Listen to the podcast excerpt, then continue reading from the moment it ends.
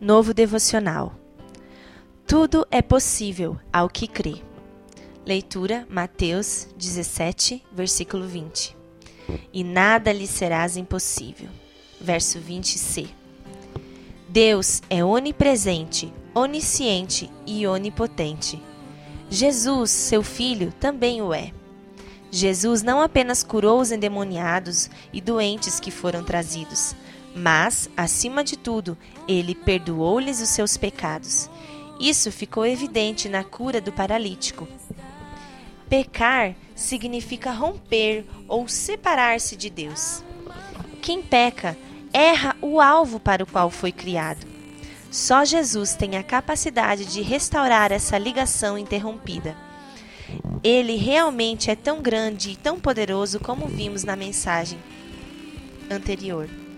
Numa comparação, Jesus afirma que o ramo desligado da videira morre, não produz fruto e por isso será queimado. João 15, 5. A pessoa que vive sem Deus no mundo é como um tal ramo condenado, a não ser que Jesus faça um milagre e o enxerte novamente. É isso que ele faz com quem se torna seu discípulo. Você quer experimentar isso? Ore sozinho ou peça ajuda a alguém que você conhece e que segue a Jesus. Não deixe para amanhã. Você provará que Deus cumpre suas promessas maravilhosas.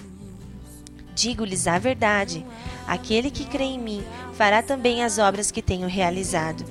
Fará coisas ainda maiores do que estas, porque eu estou indo para o Pai. João 14, 12.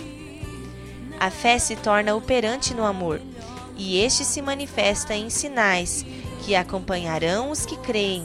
Em meu nome expulsarão demônios, falarão novas línguas, pegarão em serpentes, e se beberem algum veneno mortal, não lhes fará mal nenhum. Imporão as mãos sobre os doentes, e estes ficarão curados. Marcos 16, 17. É Jesus quem promete, e ele não mente. Busque-o de todo o seu coração. A nossa oração. Senhor, eu quero ser um ramo ligado à videira. Faze este milagre em minha vida. Quero viver para ti. Dispõe de mim na tua obra. Amém.